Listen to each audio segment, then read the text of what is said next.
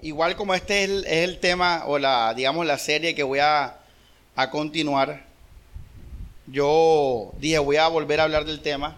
Entonces hoy va a haber una especie de repetición del miércoles, un poco más, eh, bueno, de otra manera expresada, un poco tal vez más fácil de entender.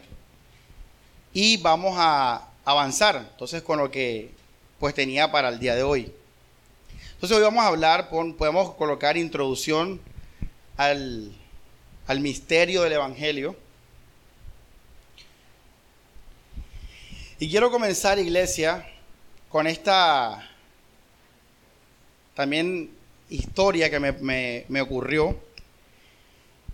Nosotros hace unos años atrás éramos o hacíamos parte de una fraternidad de iglesias todas compartíamos, digamos, la bandera de lo que se llamaba la doctrina correcta o la sana doctrina. Esto era una iglesia, digamos, que no estaba sola. Y eh, a mí, me, digamos que me sacaron de esa fraternidad porque pues ellos me trataron de eh, persuadir y de imponer que tuviéramos una confesión de fe histórica. Una confesión de fe histórica, eh, iglesia, es una declaración de creencias. Por ejemplo, dice, nosotros creemos en Dios el Padre, el Hijo y el Espíritu Santo y que estos tres son uno y son también, nosotros creemos que Cristo, nosotros creemos, eso es una confesión de fe. Y cuando digo confesión de fe histórica, pues me refiero a una confesión de fe que se hizo por otras personas hace siglos atrás y que nosotros la compartimos. Entonces yo le dije que no estaba, eh, que no tenía ese sentir, que no era nuestro estilo, no era nuestro llamado, nuestra forma, y me sacaron de eso. Con el tiempo se fueron enterando por otras personas de los cambios doctrinales que estábamos sufriendo. Y estas personas decidieron eh, hablar mal de nosotros con otras iglesias, hablar mal de mí, hablar mal de la gente de la iglesia e incluso mucha gente que se fue, se fue por el trabajo activo de esas otras iglesias o de otros cristianos. Incluso oraban por gente específica para que se fuera de la iglesia fuimos vituperados, fuimos eh, atacados, hubo mucho chisme contra nosotros. Ninguno de ellos, en el momento que ocurrió eso, que estaba ocurriendo eso, se acercó a mí. Eh, y tantas veces que yo fui a sus casas, comí con ellos, nuestros hijos compartieron, y ninguno de ellos se acercó nunca a hablar qué pasaba, por qué, ayudarme, ninguna iglesia. Pasó el tiempo, pasaron los años, dos años, y estaba con mi hermano en la tienda compartiendo y pasa uno de los pastores principales de, una de esas iglesias al lado de nosotros. Obviamente fue eh, inevitable no saludar, nos cruzamos, son momentos incómodos que te encuentras con una persona que salieron las cosas mal y te la encuentras allá en el centro comercial y nos cruzamos y mi hermano y yo lo saludamos. Hola, ¿qué más? Ay, usted sabe el protocolo, nadie va a decir, tú, eh, el malo, ¿no? Ay, ¿qué más? ¿Cómo va todo? Imagínate, ¿cómo va todo? Bien, bien, bien, y eso y. Y yo dije, voy a matar el protocolo. Yo, si algo odio yo, es el protocolo. Y yo dije enseguida, ajá, y que soy un diablo. Así le dije para romper ese hielo. Ajá, y andan diciendo que soy un diablo. ¿Por qué lo dices? Porque creo esto y lo otro. Y ya se puso, el pastor se puso así colorado. Y yo, eh, tú sabes que eso no está en la Biblia, Samuel. Y yo le dije, muéstrame. Así estaba con mi hermana, estábamos, casualmente estábamos ahí con la Biblia. Y le dije, muéstrame. No, tranquilo, hermano Álvaro, no son papeles importantes. Le dije, muéstrame. Y, y él se sentó con nosotros para mostrarnos. Y empezó él a hablar. Él, ese pastor es un un hombre que tiene mucho conocimiento de teología, mucho. Es abogado, está aspirando a ser juez de la República. O sea, una persona instruida del dedo hasta la coronilla. Y empezó a sacarnos argumentos teológicos, ontológicos, etcétera. Términos que, no entendemos ni siquiera nosotros. Y empezó a, a decirlo. Y empezamos, mi hermano y él empezaron a hablar, más que todo ellos dos fueron los que terminaron hablando. Y yo me acuerdo que hacía calor. Y yo le dije, mientras hablaba con mi hermano, ¿quieres agua? Bueno, dale, yo fui y compré agua. ¿Quieres algo más? Después con el tiempo, ¿quieres algo, un pan, una... No, no, tranquilo. Yo estaba al lado de él y, como hacía calor, digamos que tal vez él pueda tener más calor conmigo al lado, entonces yo me, puse del otro lado y le dije, no, mira, ponte acá, ponte acá en la, en la, en la silla que da para el, para el aire. Yo me voy para la pared. hice todas esas cosas, estaba sirviéndole, incluso estaba contento de conversar con él, ya que era chévere hablar de Dios y de la palabra de Dios. Y bueno, y, este señor diciendo teología, teología, eso es pecado, eso es pecado, esto es pecado, esto es pecado, esto es pecado. Y listo, quedamos así. En los argumentos quedamos igual. Cuando uno no quiere creer algo en el corazón, no hay argumento que valga cuando uno no está abierto a escuchar. Y se terminó la, sesión y quedó así. Literalmente una práctica vana, argumentos vanos de cada demostrar lo que uno cree y eso. Y yo después vi, analicé que el Evangelio se mostró en esa mesa no a través de palabras de Biblia, de argumentos bíblicos, de teologías. No sé si ya vio el Evangelio. ¿Ya lo viste, Alex? ¿Ya viste el Evangelio? El Evangelio fue que yo, que mi hermano, eh, habiendo sido lastimados, traicionados, vituperados, tanto mal que nos han hecho esas personas. De mí y de él salió solamente amor y alegría. Esto no lo vi en ese momento, lo vi después con estos, conocimientos que estoy aprendiendo. Y comprendí que la obra de Dios no es palabras ni argumentos. Son cosas espirituales que se reflejan en el amor de gracia y de qué? Perdón. Ese mismo pastor hace dos días colocó en su red social un libro de uno de estos personajes históricos de la, iglesia que se llama, se llama Viviendo en el amor de Dios. Un libro, iglesia, así de grueso. Y yo dije, increíble, que Él no vio eso en nosotros. Él no lo vio en esa mesa.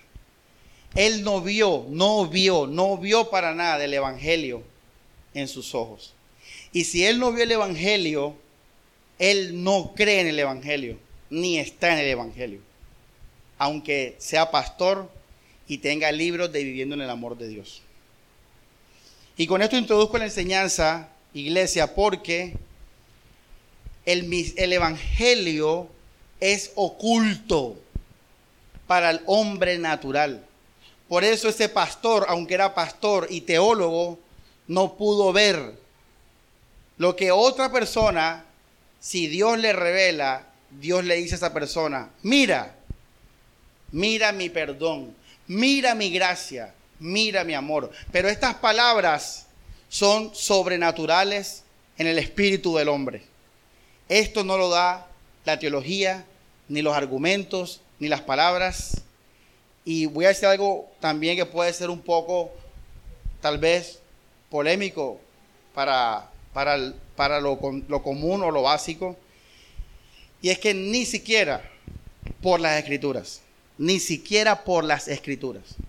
Porque la gente puede conocer la Biblia. Ese pastor conoce la escritura pero no tiene esa voz espiritual, esa unción, que es la que hace ver el misterio de Dios.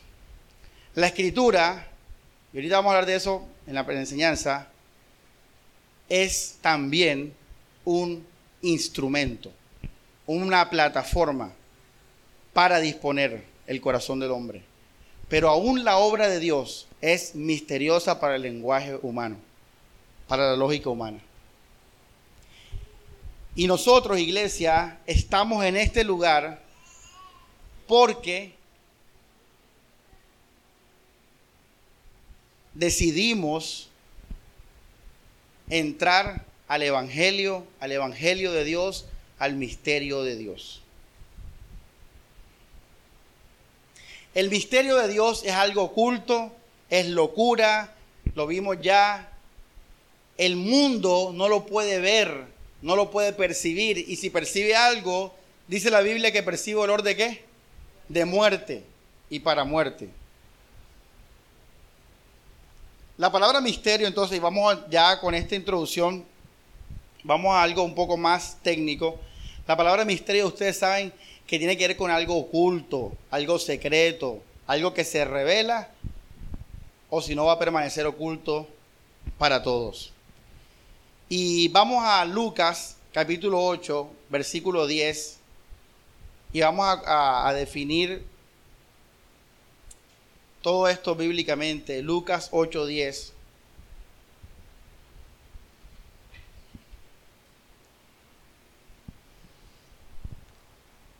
Jesús dijo, a vosotros os es dado a conocer que los misterios del reino de Dios, pero a los otros por parábolas, para que viendo no vean y oyendo no oigan. Esto es, pon el versículo 10 de nuevo, fíjense que dice, a vosotros os es dado a qué. Quiere decir que alguien más es el que hace que tú qué, puedas qué por eso les dije que ni siquiera una persona que diga, voy a conocer a Dios leyendo la Biblia, no lo va a poder hacer. Tampoco es el medio. Tiene que haber algo más allá que te revele, que te abra el corazón. Los caminos de Dios, y quiero a iglesia aprenda esto, aprenda esto, los caminos de Dios son espirituales. Son y por ende son misteriosos. Por eso dice Jesús los misterios del reino de qué? De los cielos. Esto es importante que lo sepas, iglesia. La vida cristiana se vive en el misterio. La vida cristiana no se vive con algo que tú dices, esto es lo correcto. Esto es lo correcto. Esta es la vida cristiana. No. La vida cristiana tiene un aspecto en el que solo Jesús es el que nos guía y nos toma de la mano misterio. Y la iglesia tiene que aprender a vivir así para uno mismo, para mi hermano y para mi iglesia. Romanos 16, 25.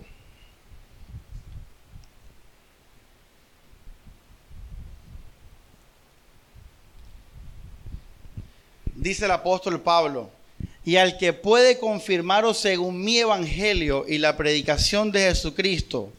Miren esto, iglesia según sea la revelación del misterio que se ha mantenido ¿qué? oculto desde tiempos eternos. ¿Cuál es ese misterio? Ahorita lo vamos a ver bíblicamente en el sentido de, pero lo que se nos permite entender en palabras. Pero recuerden, esa, la vivencia, ese conocimiento es sobrenatural.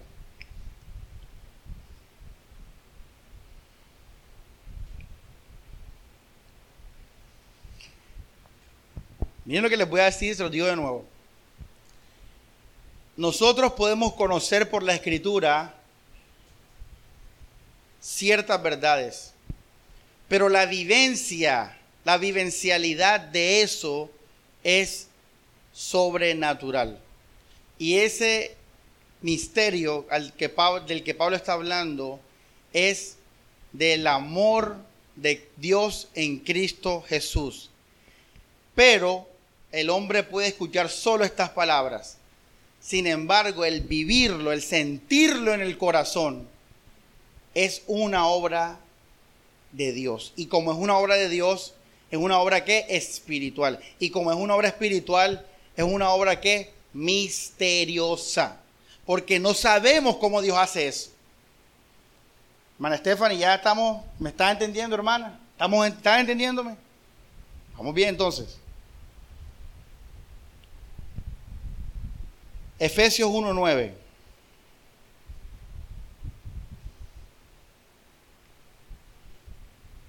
Hay una canción que dice, estamos vivos en el misterio.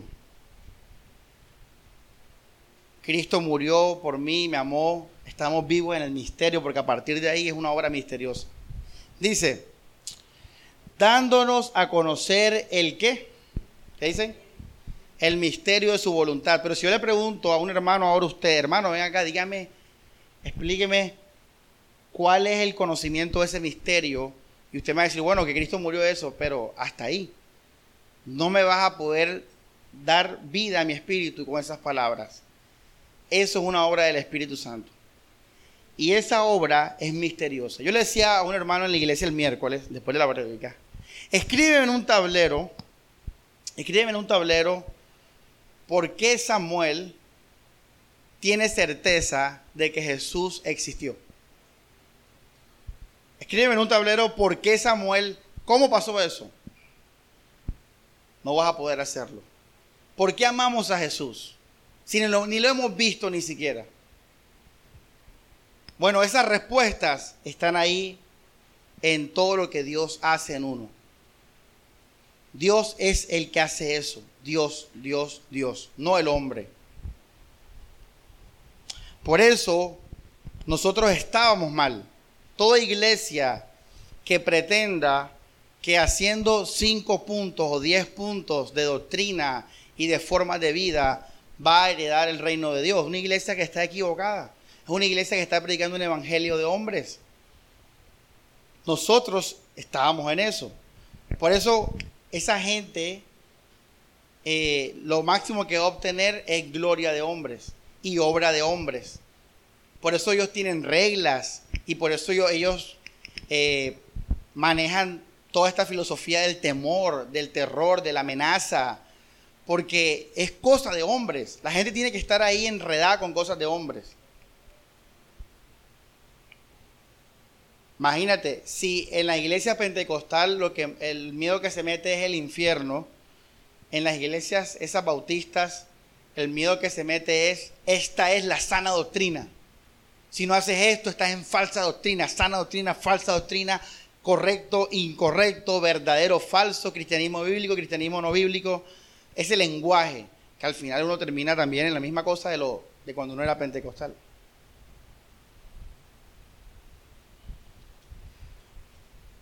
Mateo capítulo 11, 27 nos refleja también Jesús de una manera bien, bien, bien buena cómo es este tema del misterio de Dios y cómo Dios obra en la vida cristiana. Miren este pasaje bien hermoso.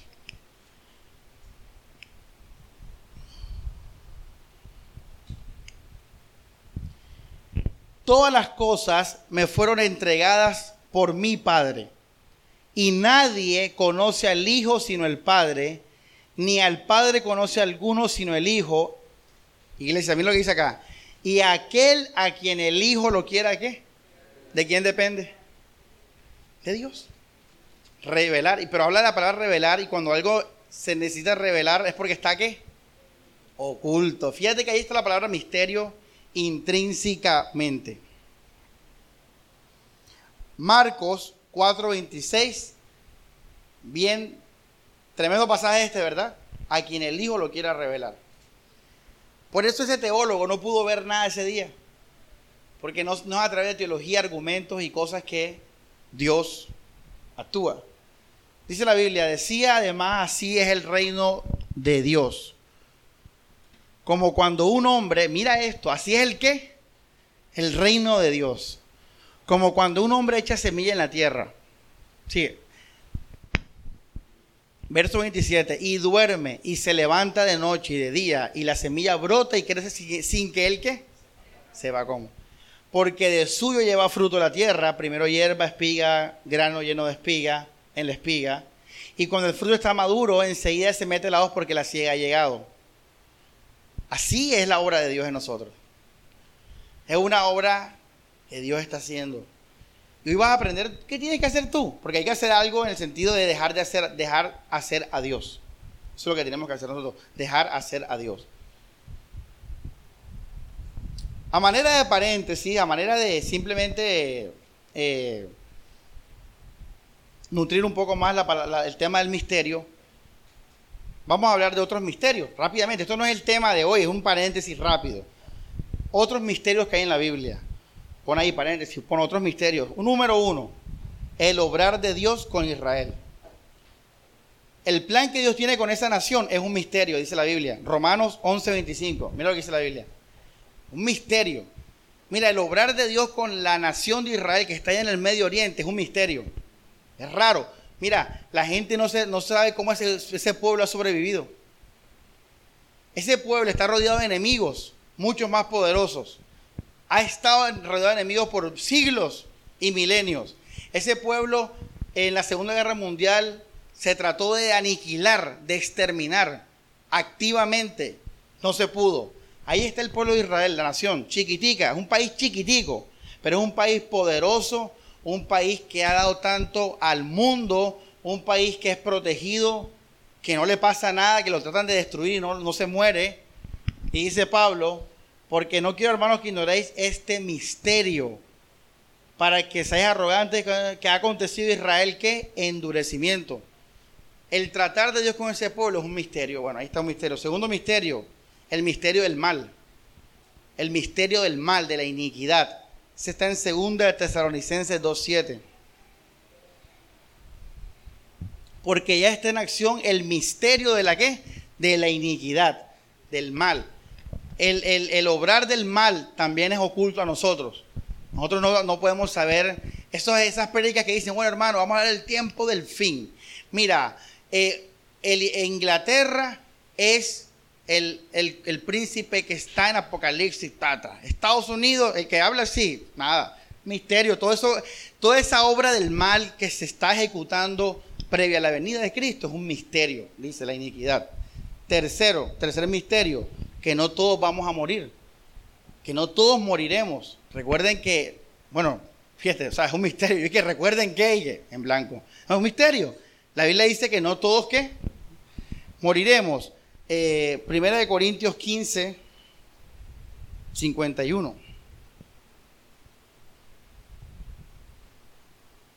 He aquí os digo que, ¿qué dice? Misterio. ¿No todos qué? Ya, eso es otro misterio, que no todos vamos a morir. Ya, no podemos decir más nada. Fíjate que no podemos decir más nada. Que, que cómo, cuándo, que, que de qué manera, no. Simplemente, no, hay unos que no van a morir, un misterio. Listo. Otro misterio, que cuando tenemos sexo se hace uno una sola carne con esa persona. Eso es otro misterio. Efesios 5:32. Es un misterio que cuando dos personas se unen sexualmente en coito, aclaro, se unen, dice que se, se vuelven una sola carne. Por eso Pablo dice que cuando nos, que nos acostamos con las prostitutas, ¿qué dice Pablo? ¿Acaso no sabéis que el que se acuesta se hace una sola carne Así sea que te acuestes con una prostituta, te estás haciendo una sola carne con esa prostituta. Que dice, grande es este misterio, pero para que entiendan, dice el verso 31. Por esto dejará el hombre a su padre y a su madre y se unirá a su mujer y los dos serán una sola carne. Grande es este misterio. ¿Cuál? El que se unen y se hacen una sola carne. Ese es otro misterio. Y otro misterio, Apocalipsis 17. El plan de Dios para el mundo en cuanto ya en cuanto a la agenda de su comienzo y su final. Es un misterio también para nosotros. Dice, sino que en los días de la voz del séptimo ángel, cuando él comienza a tocar la trompeta, el misterio de Dios se qué? Consumará, como lo anunció a sus siervos los profetas. La agenda que Dios tiene para el planeta Tierra y sus habitantes, de, de su final, todo ese plan es un misterio. Por eso, hermanos, no hemos compartido Apocalipsis ahora este, en esta etapa de la iglesia, pero no hay mucho que hablar en el sentido de decir, mira, esto es así, así, así, así. No, eso nadie puede decir eso. Porque miren que el misterio de la iniquidad, el misterio de, de, que no todos moriremos, el misterio del plan de Dios con Israel y el misterio del plan de Dios con el mundo. En otras palabras, ese es un libro misterioso, el Apocalipsis. Prácticamente es un libro simbólico y ya. No podemos decir, mira, ven, pim, pam, pam, pam. Después vamos a la Apocalipsis en algún momento, en diciembre. diciembre. Vamos a hablar de Apocalipsis en diciembre. Cierre paréntesis. Ah, bueno, faltó otro misterio.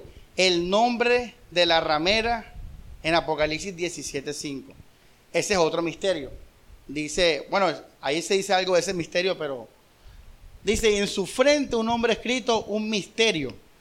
Babilonia, porque la, Babilonia es un imperio que existió y que ya no existe, pero se habla como algo futuro, como algo presente y futuro.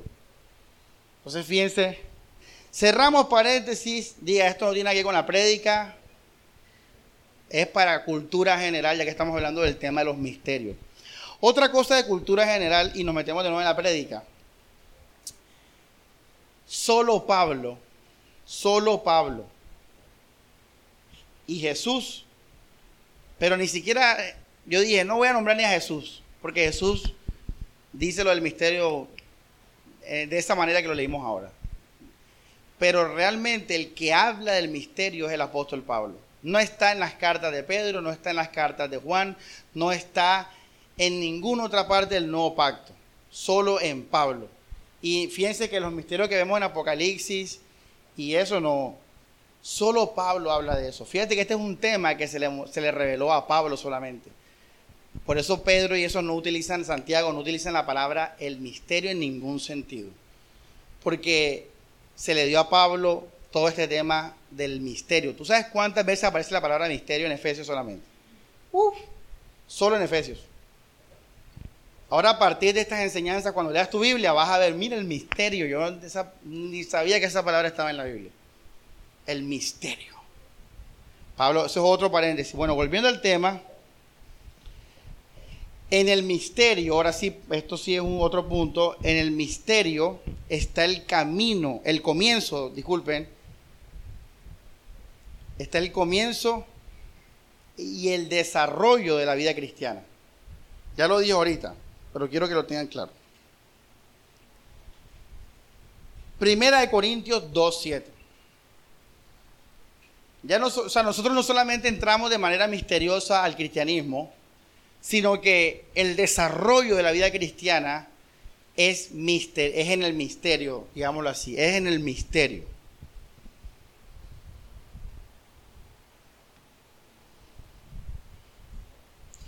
Dice, mas hablamos sabiduría de Dios en qué?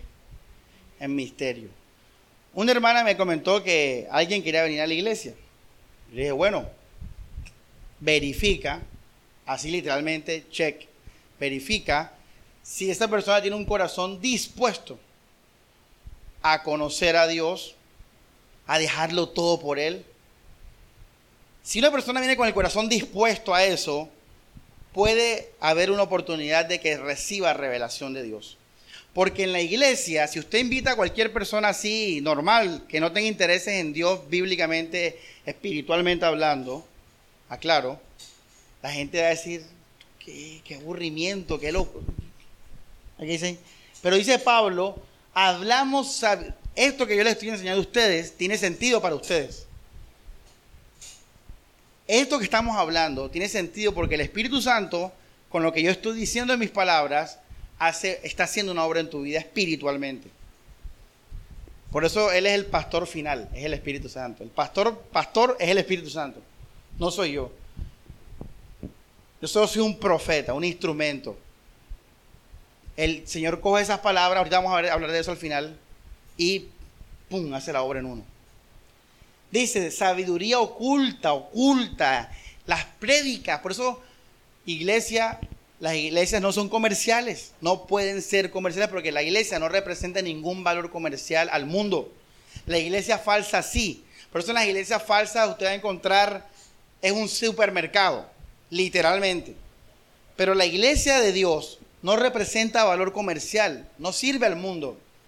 Porque dice que nosotros nos manejamos en cosas ocultas para ellos. Versículo 8.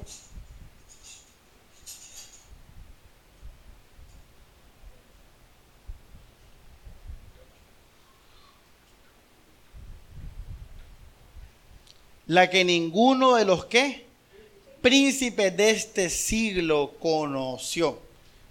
La gente aún más inteligente y especial no conoció el misterio la sabiduría de Dios. Verso, verso 10.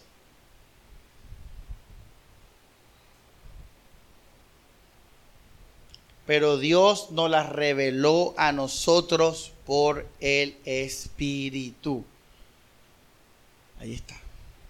Ahí está. Ya lo tiene claro, hermano, el misterio de Dios. ¿Cómo se llama este punto?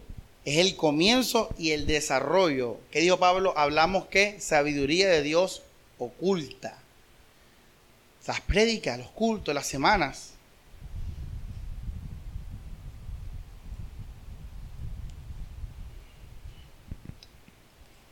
Primera de Timoteo 3.9.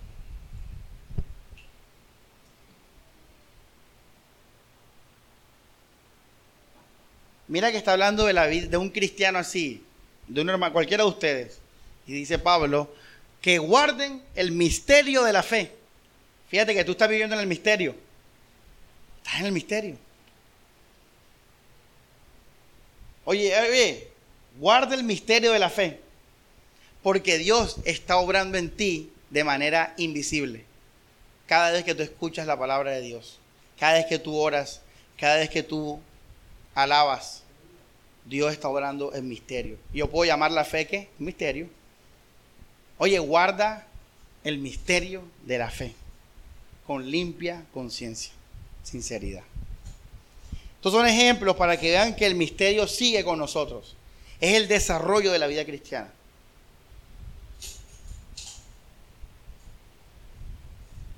Colosenses 2, 2, 3.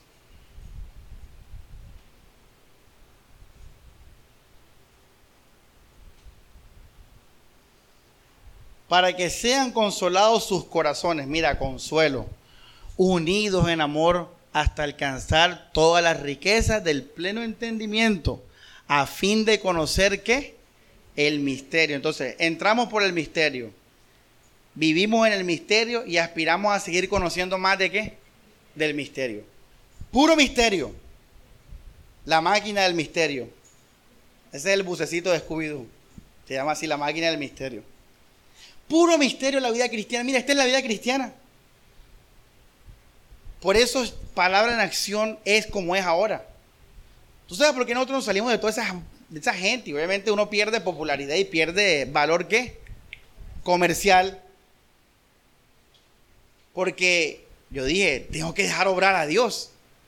No es a través de sana doctrina en cuanto, no, no la sana doctrina que dice la Biblia, sana doctrina en cuanto a teologías puritanas, reformadas, de allá del siglo XVI, confesiones bautistas, confesiones estadounidenses. Nada de eso, basura. Yo estoy que quemo ese poco de libros en la casa, pero no he tenido tiempo. Estoy que quemo ese poco de cosas. Todo eso es basura, eso es tan malo como las doctrinas del catolicismo. Cambian de forma, cambian de, máscara, pero el mismo cuento.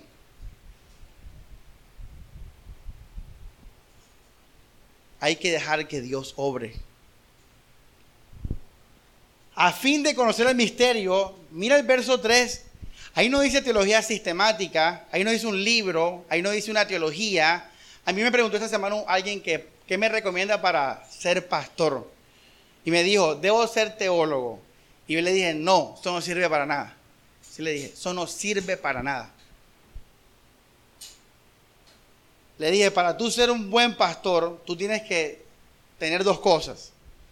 Uno, saber leer. Saber leer. Porque esto es, un, este, el instrumento de aprendizaje y todo es, es la Biblia.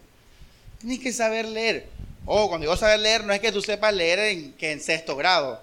No, saber qué es, cuál es el sujeto, el predicado, cuál es el objeto, eh, que, cuando, que el punto, que la coma. Saber leer.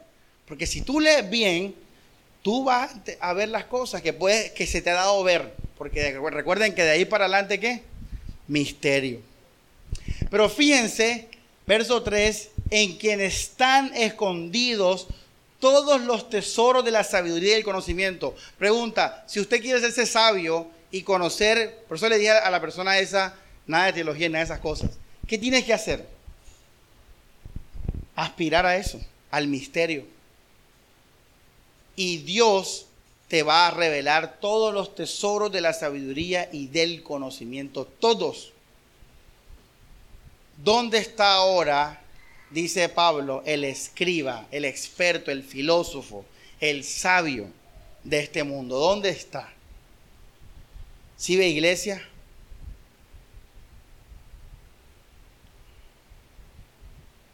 Esto es misterio. Por eso que un cristiano esté en una universidad explicando con evidencias de por qué el cristianismo es el mejor camino, de por qué el cristianismo es verdad, que por qué Cristo resucitó. Eso es perder el tiempo, iglesia. Perder el tiempo. Porque nada de eso se conoce por argumentos, por lógica. Nada, hay un libro que se llama y que evidencia que exige un veredicto. Y es un libro así de grueso que te muestra eh, razones lógicas para que veas por qué Jesús y la Biblia son verdad. Bueno, esa verdad que te va a llevar ese libro, una verdad racional. El día que venga una pelada que te guste mundana, se te cae todo eso. Porque lo que entra por la carne sale por la carne. Pero cuando Dios hace la obra, nadie te la puede quitar porque es una obra espiritual. Es una obra que el hombre no puede alcanzar ni por la razón ni por el sentimiento. La obra de Dios del misterio.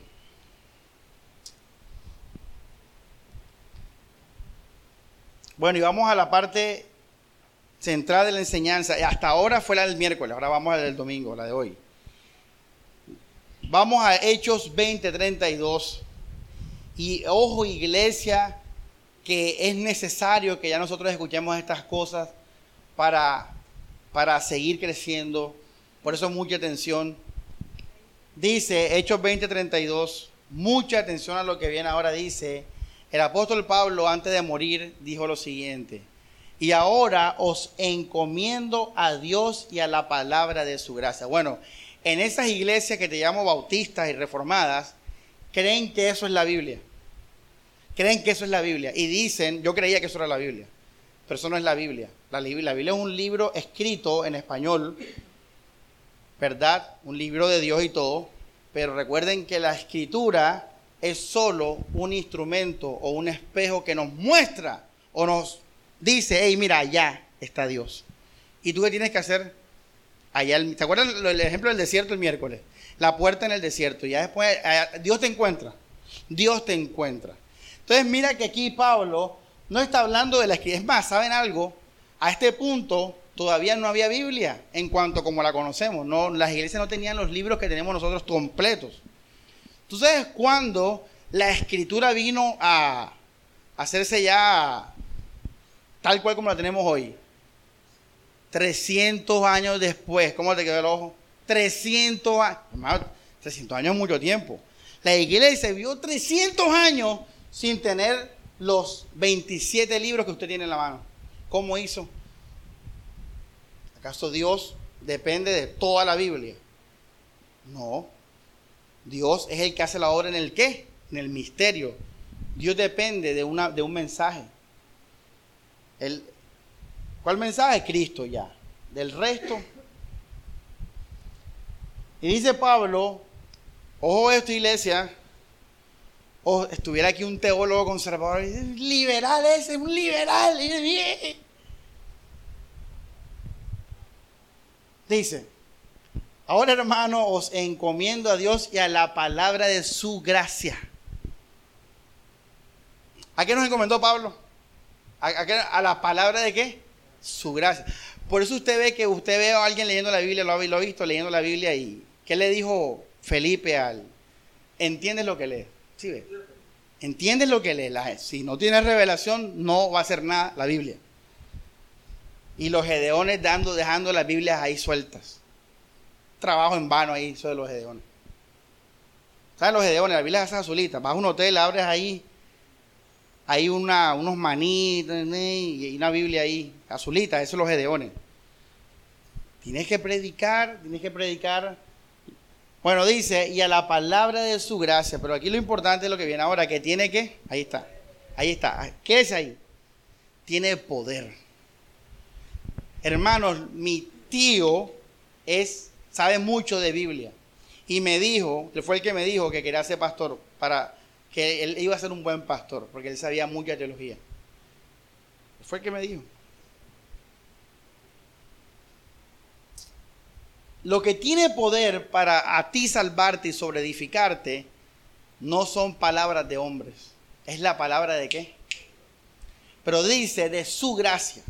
En otras palabras, el amor de Dios. Lo que nosotros tenemos que predicar, ahorita vamos a eso, a nuestra parte, y quedarnos ahí, es el amor y la gracia de Dios. Solamente eso ahí. La gente verá si recibe o no. Si ellos reciben, ellos van a empezar a caminar en el desierto y Dios los va a encontrar a su manera, a su forma y a su tiempo. Tú ya no tienes nada que hacer ahí. Tiene poder. Tiene poder la palabra de su gracia.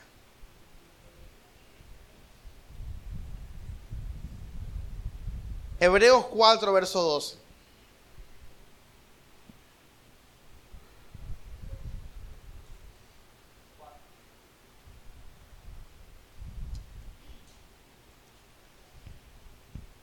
Dice, no, 12. Hebreos 4, 12. Porque la palabra de Dios es viva. Fíjate que ya no es la escritura, iglesia. Es lo mismo que está diciendo Pablo en Hechos. No es escritura. Es la palabra de Dios.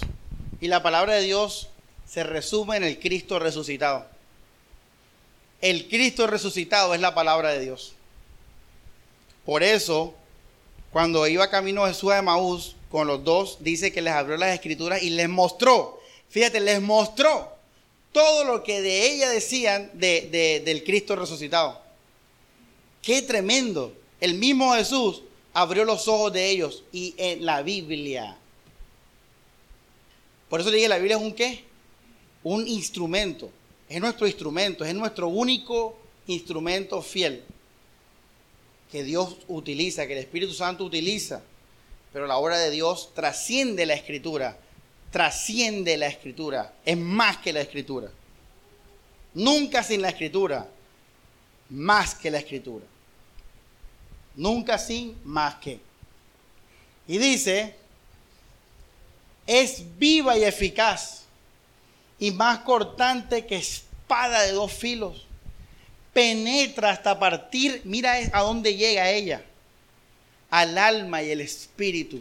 Transforma uno, lo transforma, lo cambia, adentro hacia afuera, no. Mira todo esto, los crispetas, esos que estaban en la iglesia aquí, aquí. Están ahora en el mundo, crispeta, puro cristianismo externo. Como le dije, hermano, se enamoran del pastor como Dios. Y el día que el pastor le falla, se acabó la vida de Dios. Eso es una obra carnal. Esa gente no, no murió al mundo. Esa gente no murió, no se dispuso a conocer a Dios de corazón. Pero cuando tú te dispones de corazón a conocer a Dios, Él hace una obra que, mira, todo el mundo se puede ir, tú te vas a quedar. Tú solo te vas a quedar. Pero no te puedes ir porque Él cambió, Él no cambió tu forma de hablar. Él no cambió tu forma de caminar. Eso lo hace cualquier, el árabe, los árabes caminan, hablan bien, hacen plata. Los morales, los mormones hacen eso. ¿Quieres cambiar externamente? Métete a mormón. Métete a mormón. Esa es la obra del hombre. El hombre puede, mira los budistas. Pero la obra que hace Dios va y transforma el alma y el espíritu del hombre.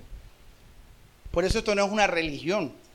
Ni esto es que yo no, que mi papá era cristiano, que, no, nada.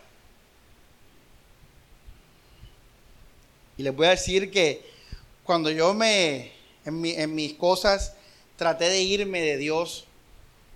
A mí lo que me hizo regresar fue que no podía negar que Jesús era real para mí.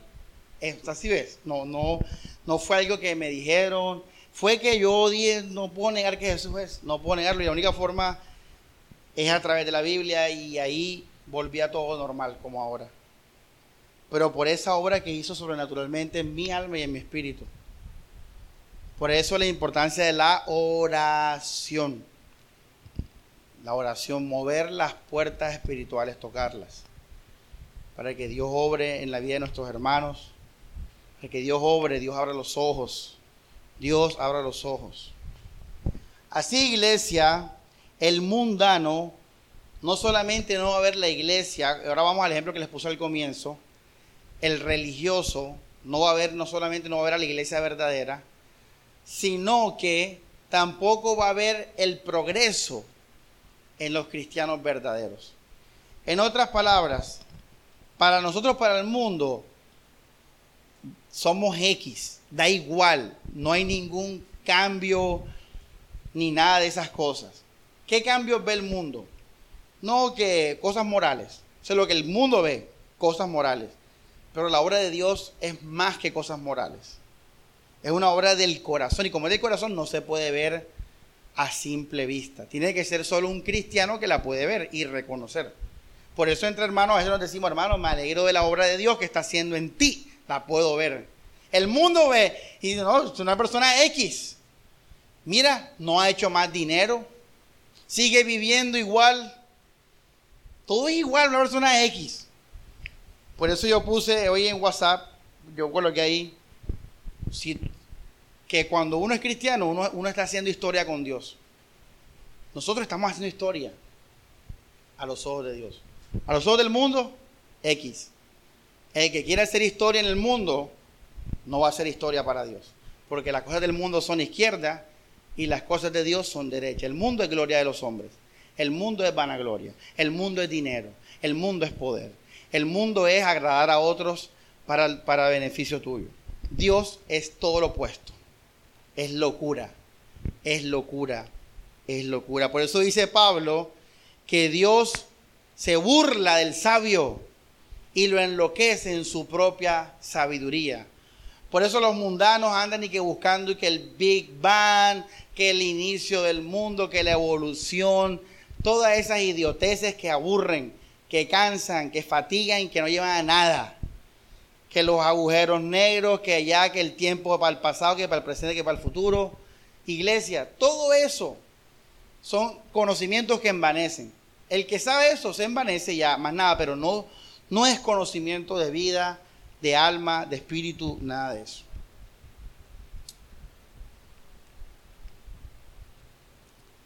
¿Qué se puede ver en un creyente tres cosas se pueden ver en un creyente y es uno, amor al prójimo, amor de gracia, amor de perdón, todo eso que hablamos. Segundo, pasión por la iglesia. Uno ama la iglesia, hermano, porque es la, digamos, la, la, casa de, de donde están los hijos de Dios. Es la, digamos, la manera externa en que uno expresa, centrifica la comunidad y paz en tu interior que se puede ver afuera. Obviamente, miren el ejemplo que les puse mío ayer. Yo me varé, no sé qué te a los dos minutos estaba en paz. Y la gente dice, como no entiendo eso.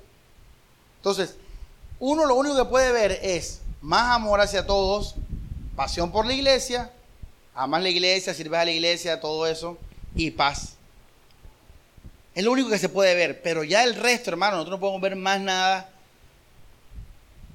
Nada de nada. El por qué, el cómo, no se puede ver.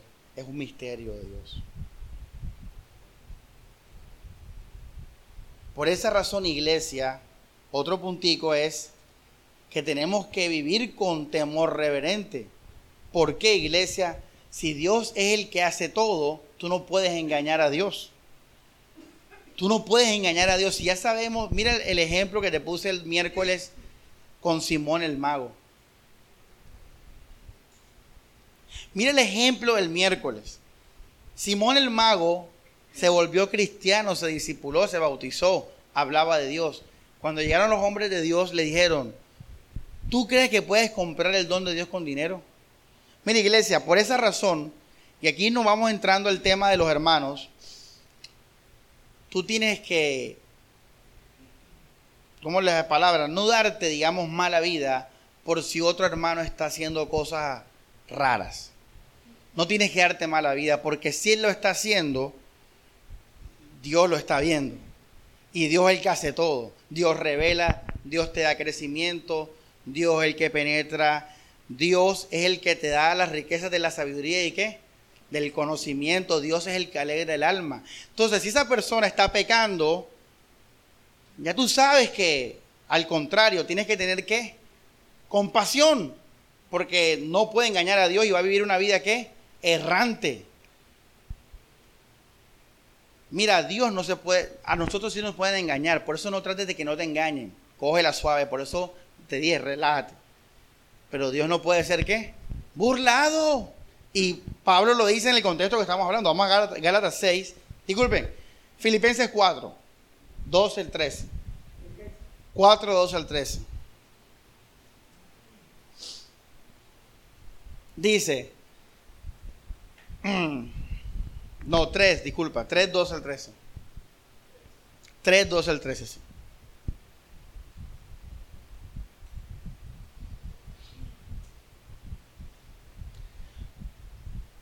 Aquí tampoco, tengo que mi Biblia. Ya.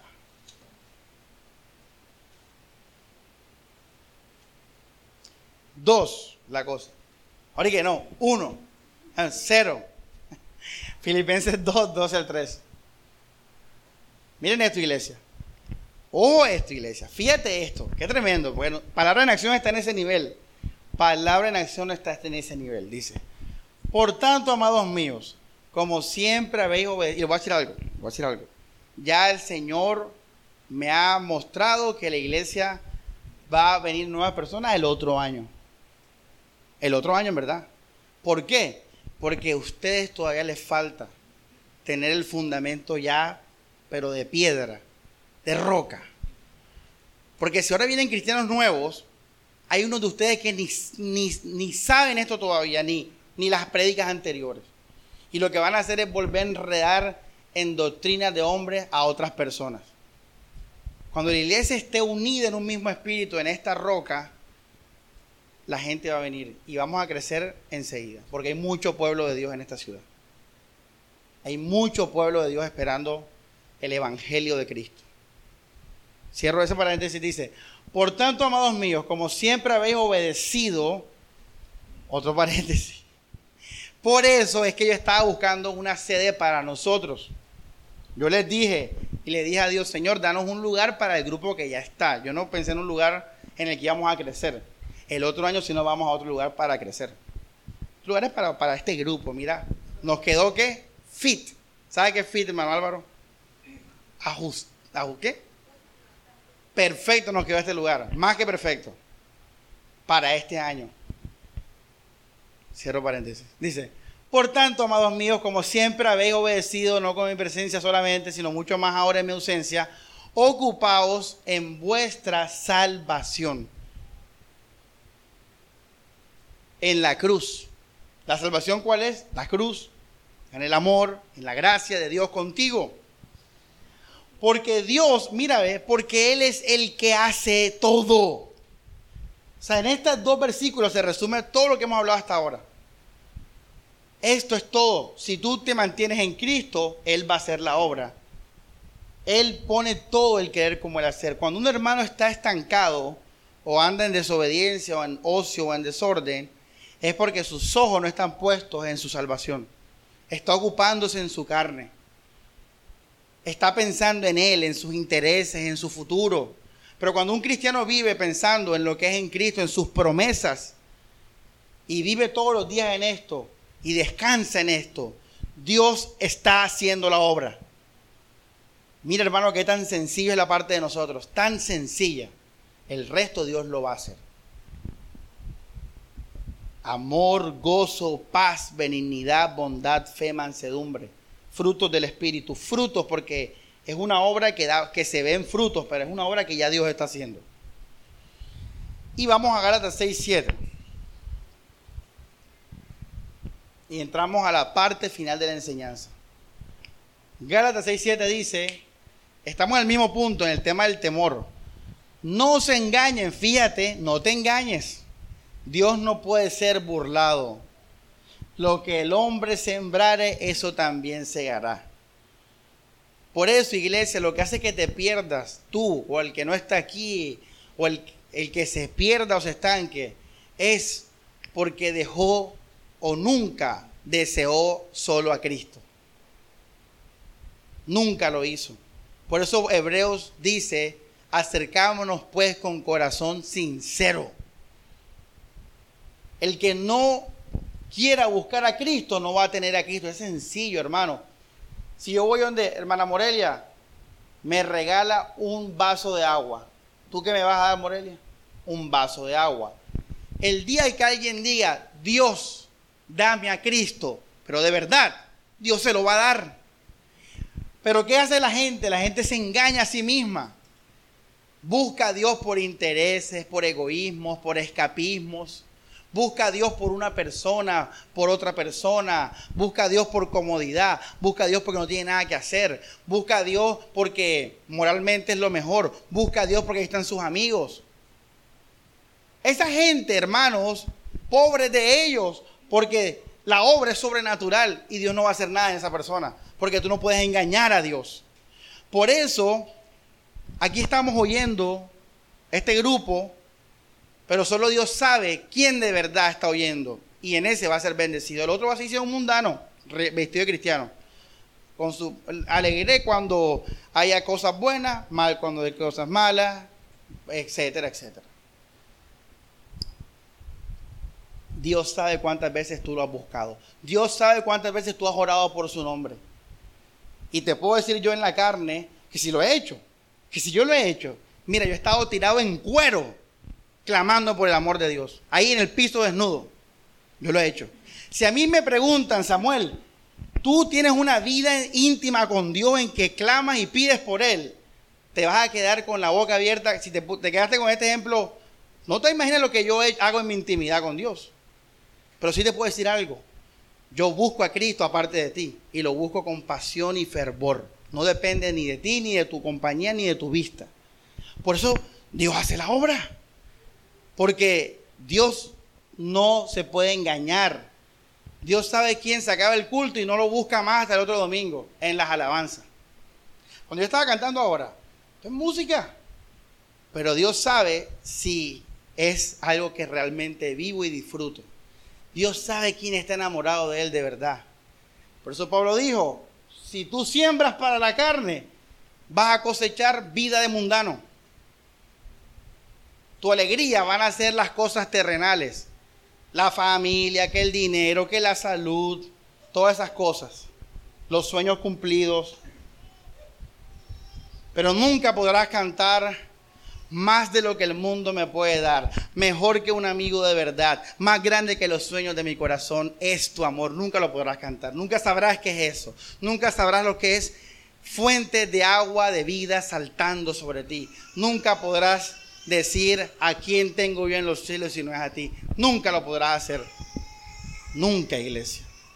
Porque Dios se derrama en aquel que lo busca y lo sigue de todo corazón. solamente lo busca, lo sigue. Yo quiero a Cristo. Yo no quiero puritanos, no quiero reformados, no quiero teología sistemática, no quiero dinero, no quiero una familia feliz, no quiero eh, salud, no quiero nada de eso. Pablo dijo, basura, todo eso lo renuncio por la excelencia de qué? De conocer el amor de Dios en Cristo Jesús, por Él, por Él, por Él. Una iglesia, esto es la vida cristiana, esto es el Evangelio. Una poderosa vida íntima con Dios en la que Dios de manera misteriosa hace la obra y no tienes que preocuparte por reglas y estructuras y, argumentos para evitar esto, evitar aquello. No seas atrevido. Si Dios fundó la iglesia, Él mismo la va a sostener. Sobrenaturalmente. No hay que. No, es que si, si te sales de la reforma, e imagínate, se nos vamos de la línea histórica de la iglesia, no, hombre, basura.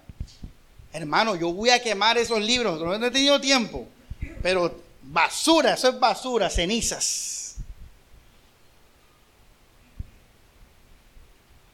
Una Biblia de estudio ahí que empieza con M. Todo eso va para, para, para la hoguera. Porque no hago nada con eso. La obra de Dios es espiritual. Bueno, iglesia, vamos a la última parte de la enseñanza. Eh, no me alcanzó el agua. Me gusta el vaso, me lo voy a para la casa. Eh, está acorde a mí, miren, acorde a mí. Vamos a la última parte de la enseñanza. Y se llama, se titula, Nosotros estamos en el misterio.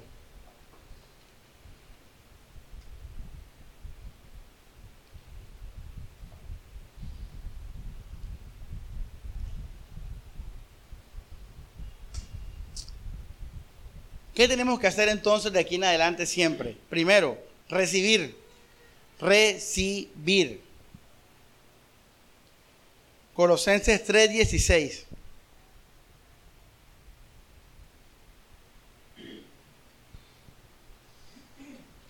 Oye, hermano, yo le dije ayer a, a alguien que Hermanos, por la, por la gracia de Dios yo he caminado en mi poca edad, yo he vivido mucho cristianismo, de todos los cristianismos que hay. Y les digo que estamos recibiendo la palabra de Dios en verdad.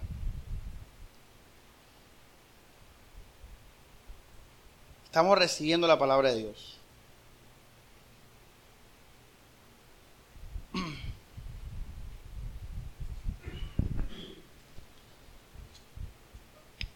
Se lo digo para que hermano le pare bola.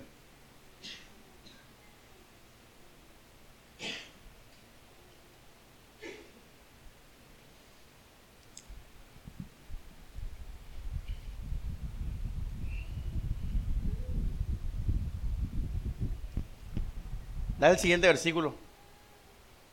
Oye, qué tremendo, ¿ah? Lee el anterior, pon el 16 anterior. Dice, la palabra de Cristo mora en abundancia en vosotros. Oye, qué tremendo, ¿ah? Mira de nuevo, no es la Biblia. No es la Biblia, iglesia. Es la palabra de la gracia, o la palabra viva, o la palabra de Cristo. Hermanos, tú tienes que orar para que tú veas a Cristo en la Biblia. Si tú no, tú no ves a Cristo en la Biblia, tú vas a estar en falsa doctrina, te vas a equivocar, vas a errar.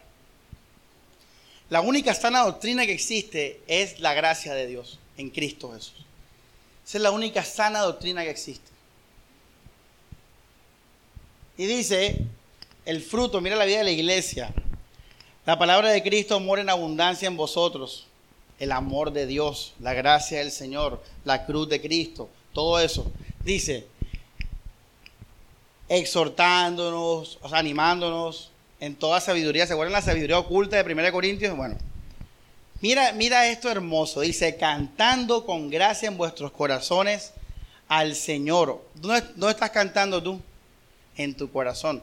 La vida cristiana es una vida alegre de adentro. Mira que una hora el mundano como te ve aburrido, te ve serio. A veces a mí me ven, no sé si por la sea o algo, pero dicen, oye, tú andas sin ánimo, andas amargado. Porque yo normal, puedo, mis cejas son para abajo, entonces parece que estuviera serio. Así estoy ahí. Y no saben que adentro mi corazón está ¿qué? Cantando. Stephanie también la juzgan por a Daniel, los tres, a, los, a los Cervantes. Todos tenemos cara de amargados, naturales. Entonces, dice, en el corazón. Hey, Samuel, y yo, ay, no, la alegría. Oye, a pensar que esta persona está alegre. Pero mira, dice, salmos e himnos en otras palabras, todo creyente le nacen palabras de alabanza a Dios. Todo creyente en potencia es un compositor de alabanzas. Escribe para que veas lo que sientes por Dios. Escríbelo. Escríbelo, haz la prueba. Voy a escribir lo que siento por Dios, por esto, este amor que me llena tanto. Señor, en ti estoy seguro. Camino confiado todos los días de mi vida. Tú eres mi canción. Tú eres la bendición que siempre busqué. Escríbelo, haz la prueba, escribe tu alabanza a Dios. Y después a que rime. Y ahí vas a tener una canción espiritual. Porque nació de una obra espiritual. La razón de eso es un misterio. ¿Por qué tú amas tanto a Dios y por qué estás tan contento y lleno de alegría? Es un misterio. Por eso Pablo dice, cánticos espirituales. Por eso Salmo dice, el Salmo, cántico nuevo. Porque es una música que trasciende este mundo. Iglesia, lo primero que tenemos que hacer nosotros es recibir. Oye, recibir, aceptar. Si yo le digo a Yurani, Yurani, mira, te voy a regalar un millón de pesos. Tú recíbelo y ya, solamente recíbelo. Tú tienes que recibir las promesas del Evangelio. Recíbelas. Son de todos los que lo buscan de corazón. Son de todos los que creen. Son de todos los que simplemente dicen, Señor, quiero, te quiero a ti. Dame lo que tú tienes para mí, Señor. Recíbelo, recíbelo. Lo segundo es reposar. El reposo es la evidencia del recibir. Porque cuando uno reposa es porque ya otra persona ha hecho cosas por ti. Cuando tú estás en reposo, tú has recibido. Mira, yo ayer le dije a Mari, cuando nos despichamos, le dije, mira Mari, igual tranquila, yo estaba en el espíritu, duré tres minutos en la carne, que no dije nada. Cuando estaba en el espíritu, le dije, Mari, tranquila, que todas las cosas obran a los que aman a Dios. Y, Dios quiere que yo llegue a mi casa a las 10, porque si antes, quién sabe, me atracan o me, me estrello o lo que sea. Si antes, antes, hermano, la vida es, la vida es tan, tan, ¿cómo es la palabra? La vida es tan frágil, tan, tan difícil de controlar, que por algo necesitamos que Dios controle nuestra vida. Entonces, todo lo que pasa en nuestra vida, todo ayuda para bien. Eso es una promesa. Yo la recibo y descanso en ella. Me reposo en ella. Dando todo de mí en cuanto a amor al Señor, reposo.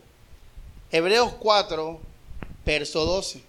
Miren, estamos ya en la parte final de la enseñanza. Porque la palabra de Dios está, lo leímos ya, lo leímos ya, lo leímos, hermano, disculpen, estoy sufriendo del Alzheimer juvenil, ya lo leímos. ¿Lo leímos? Sí. Sí, ya lo leímos. Pero fíjate lo que viene antes. Vamos antes, versos 10 y 11.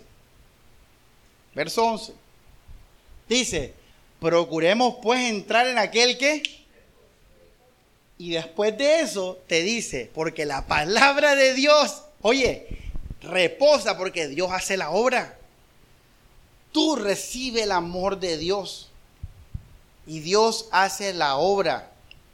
Mira, cuando tú estás rabioso con alguien o triste, es porque esa persona ha herido tus sentimientos. Y si tú estás así, es porque tu autoestima, tu, ¿cómo la palabra? Tu alegría depende de, la, de esa persona. Claro, mira que estoy triste porque esa persona me ha hecho mal esa persona no está recibiendo la promesa de Dios. Porque la promesa de Dios es que somos amados en Cristo Jesús. Tú eres amado. Tú sabes qué es ser amado. Tú te has preguntado, y esa es la prédica del miércoles, es el, ser amado. ¿Qué es ser amado? No habla de la iglesia de amado, amado, amado. ¿Qué es ser amado? Ser amado es saber que alguien piensa en ti, que alguien cuida de ti, que alguien te va a guiar para lo mejor. Eso es lo que hace un padre con un bebé, ¿verdad? ¿Qué hace uno con un bebé? Ella no es consciente del amor de sus padres. Pero ella es amada. Sí, pero ¿por qué lo puedes ver? Porque sus padres se preocupan por su salud. Se preocupan por su bienestar, por su alimentación, por, por su formación eh, eh, intelectual, todo eso. Leia está segura en la mano de sus padres, aunque no sabe. Cuando un cristiano entiende que somos amados en Cristo Jesús, que alguien nos cuida, que alguien guía nuestra vida, que alguien piensa en nosotros, que alguien tiene un plan para nosotros, que alguien tiene un propósito de vida y verdad para nosotros. Hermano, eso es ser amado. Yo soy amado.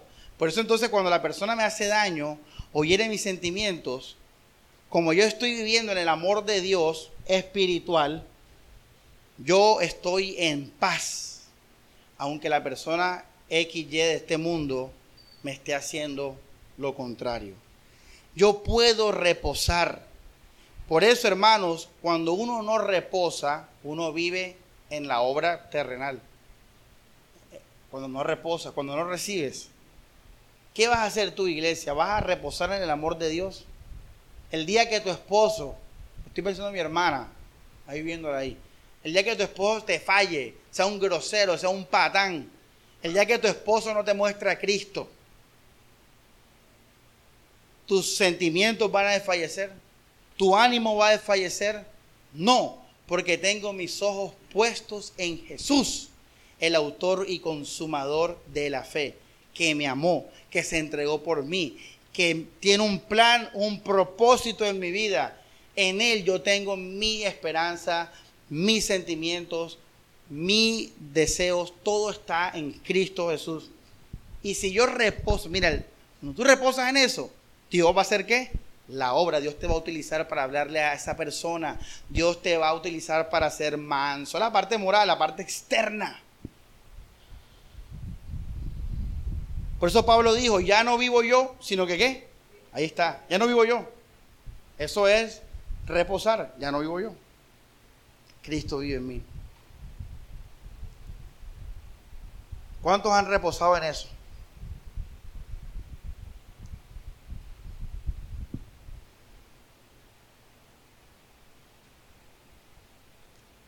Bueno, iglesia, ¿cómo vamos a ver? Hermano Alex, tú lo sabías. ya lo sabías.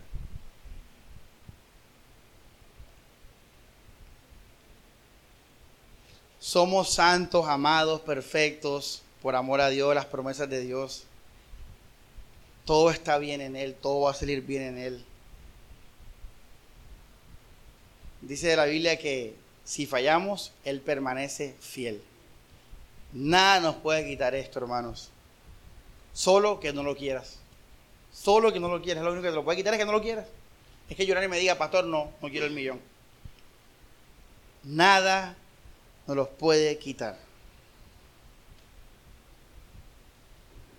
El día que tú estés pecando, mira esto que te voy a decir, que es carne, esto es carne, iglesia. Ayer me regalaron la carne esa que les dije, el, hueso T. ¿Cuántos la han comido, hermana Carmen? ¿Se ha comido el hueso T? Bueno, ayer me la regalaron. Y yo estaba viendo televisión y yo... Unos pedazos así de carne y yo ahí... Esto es carne, así que muy atención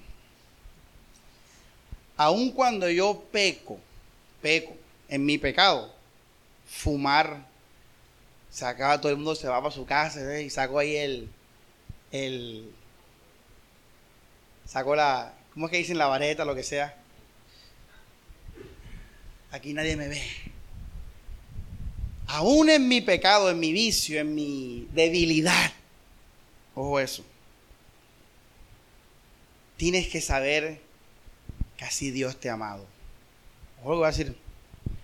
Porque el día que tú sepas que Dios te ama a ti siendo un pecador, tú mismo ese día vas a adquirir conciencia y decir, esto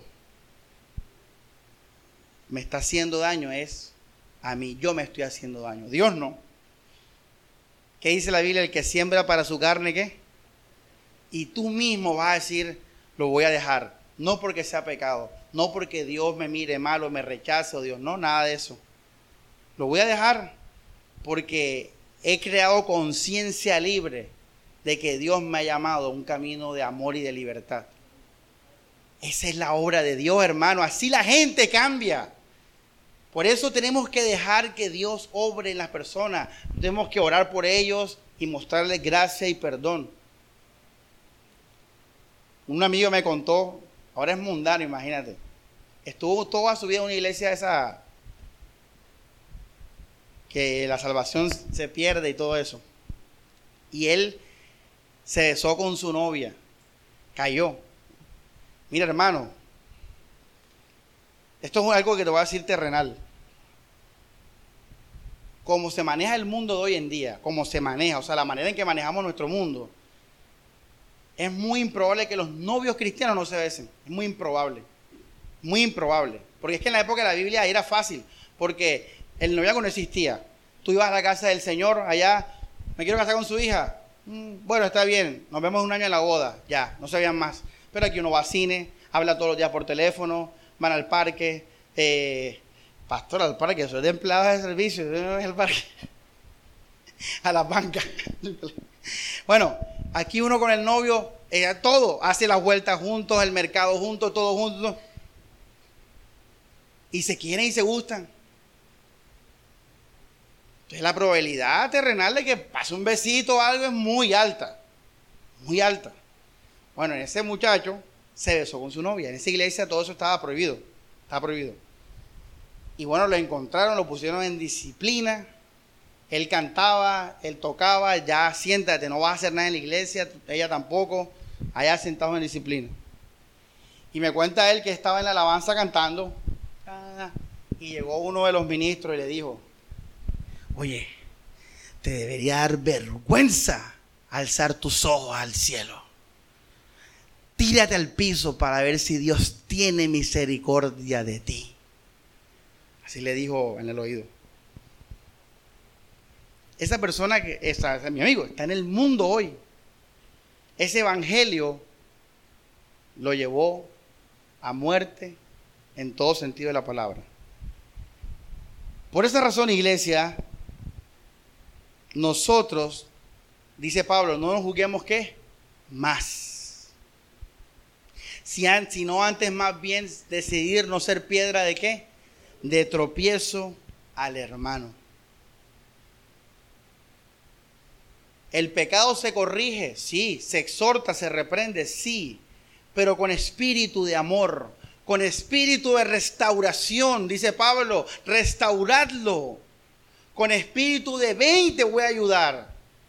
La voluntad de Dios no es que estés en fornicación. Dios hizo el matrimonio, Dios no hizo esa, cosa. Y te voy a ayudar a salir de eso. Pero el espíritu es lo que cambia. No es el espíritu de que hey, estás incorrecto y, y, Dios no te va a amar o te vas a ir al infierno o algo así. Porque eso va a llevar a que la gente cambie por temor, por presión. Tú tienes que mostrarle a esa persona, Dios te ama así. Pero el amor de Dios te llama a una vida en libertad. Te llama, te invita, te dice, ven y sé libre. Y no seas más esclavo del pecado.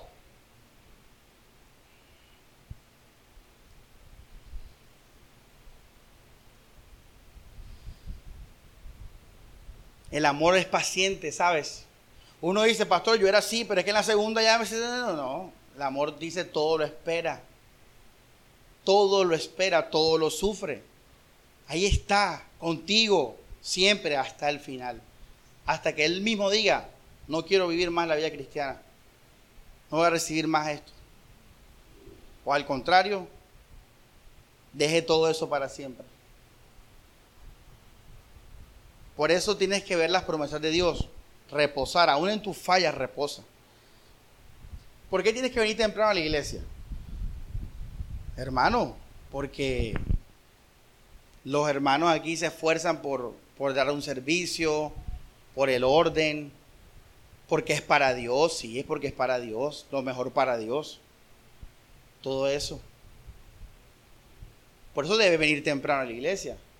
Pero el día que no puedas o no veas, lo que sea que no lo hagas, tú eres amado y sigues siendo amado para siempre. Lo que pasa es que ya, ya este punto acá, Stephanie, en este, no sé si me escuchaste, en este punto aquí, perdemos el control los hombres. Yo le digo a Paola, Paola, no, puedes venir tarde, Dios te sigue amando igual. Yo digo en la mente, Paola se va a qué? ¿A qué? A relajar. Pero Samuel, es que la obra la tiene que hacer Dios. Para que el Dios mismo le ponga esa pasión a ella y a todos por venir temprano a la casa de Dios. ¿Ya ves? Y por eso este evangelio no nos gusta a los hombres porque perdemos el control. ¿Por qué no lo controlamos? Pero eh, o es así o es así.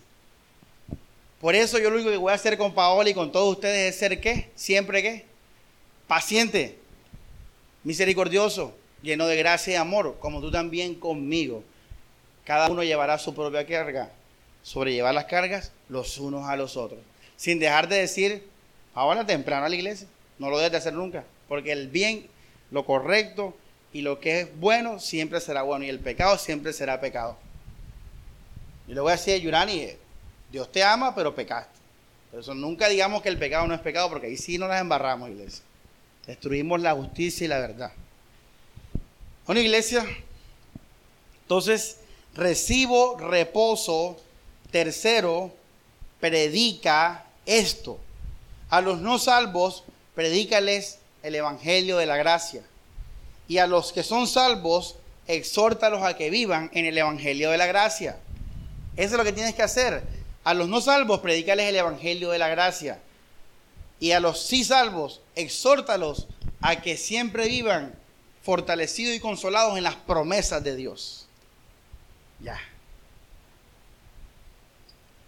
Cuando tú predicas la gracia de Dios, tú estás encomendando a la gente a la palabra de la gracia, que tiene poder para qué? Sobre edificado. Y voy a usar la Biblia, ¿sabes? Utiliza la escritura, porque la escritura es el testimonio de Dios.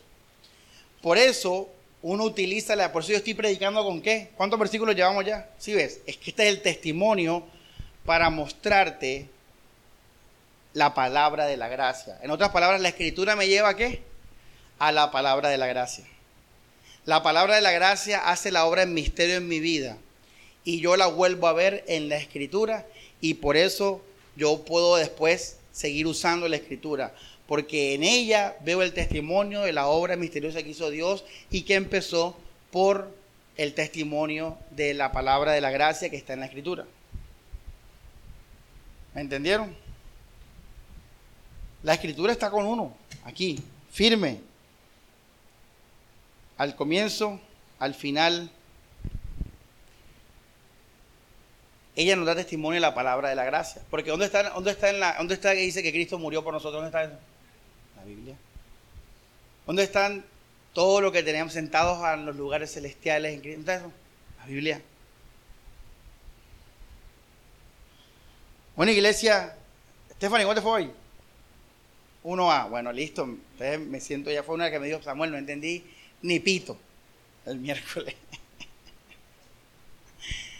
iglesia, gloria a Dios por su palabra.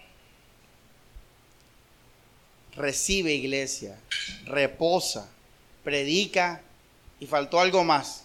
Se me olvidó. Saquen la libreta. Una cosa más deja brillar esa luz en los demás. Porque está en ti, refléjala. No dejes que tu ego y tu carne cierren la puerta de esa obra hermosa que Dios ha hecho en tu vida. Y dile a otros, mira, a través de mí puedes ver la gracia del perdón. Y me voy con el ejemplo que empecé. Yo se lo mostré a esa persona, a ese pastor. No lo pudo ver lastimosamente, no lo recibió ni siquiera. Pero no, no dejes que esa luz se opaque. Porque dice la Biblia que lo que va a condenar y a salvar es esa luz del Evangelio. Deja que la rechacen o deja que la reciban. Pero tú reflejas siempre la gracia de Dios. Por eso los momentos más hermosos en reflejarles cuando alguien no falla porque eh, ahí es donde puramente empezó la historia de salvación de nuestra vida, siendo perdonados porque éramos pecadores. Que Dios obre en esa cruz, que Dios obre en el Cristo resucitado, en el Cristo espiritual del misterio. Usted verá si lo busca, usted verá si no. No, Dios no puede ser burlado, iglesia. Listo, iglesia, una hora y media, hoy me porté mal. No, falso, falso. Una hora y veintisiete minutos. Faltan tres minutos y termino con esto. Una anécdota real también. Yo se lo conté una vez. Había un retiro, 180 mil pesos hace 18 años, a la finca, allá, a conocer a Dios en la finca. Imagínate. Allá en. ¿Te Stephanie?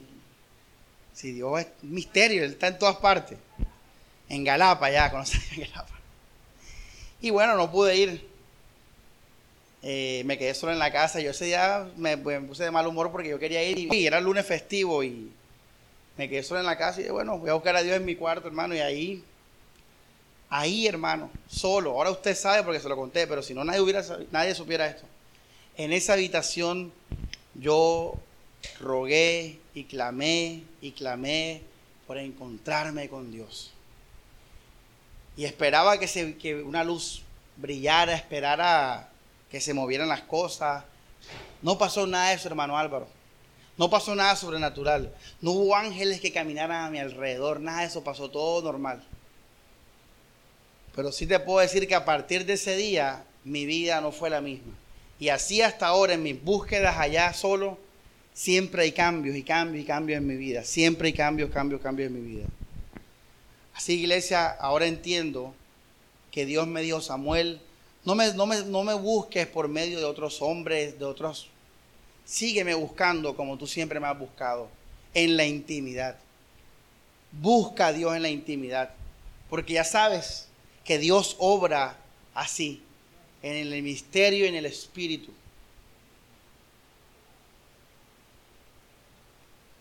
Los dejo con esto, iglesia, y que amemos a Cristo, que todos lleguemos a amar a Cristo y vivir en su amor. Dios Padre, gracias Señor por tu palabra, Dios. Encomendados están los hermanos a la palabra de tu gracia, Señor, de tu amor, Dios. Tales entendimientos, Señor. Y sobre todo, Padre Celestial, pues que se dispongan, Dios, Señor, a conocerte más. Si hoy hemos aprendido que todo depende de ti, que tú haces la obra completa, Señor, ¿Cuánto más, Dios, debemos procurar buscarte, Señor, de todo corazón, Dios? Si realmente queremos conocerte, Señor. Así, Dios, que te conozcamos, Dios. Que así todos seamos hermanos porque te conocemos. Que todos seamos hermanos, Señor, porque nos une este amor por ti, Jesús, que hemos recibido y que sentimos, Señor, por ti, Señor. Que ese sea nuestro vínculo de sangre porque todos te conocen, Señor. Que tu iglesia te busque en la intimidad, Dios. Que estas enseñanzas lleven a mis hermanos a ocuparse, Señor, en todas las promesas de Dios que tenemos en Cristo Jesús. En todo tu amor, Señor, que guía nuestra vida, Dios, hasta el final, Señor. Podemos vivir en reposo, Dios, todos los días, Señor. Porque tú estás obrando en nuestras vidas, aunque no lo podemos ver con nuestra mente carnal, Señor aunque el mundo no lo vea, Señor. Tú lo ves, tú lo haces, Señor. Y los hermanos darán testimonio de eso, Señor Jesucristo. Así Dios, guíanos, guía esta iglesia, Señor, que ha pasado por tantas cosas, Dios. Que hoy estamos en este lugar, Dios, bendecidos. Un grupo que quedó, Señor, un remanente que quedó, Señor Jesús, del grupo que éramos.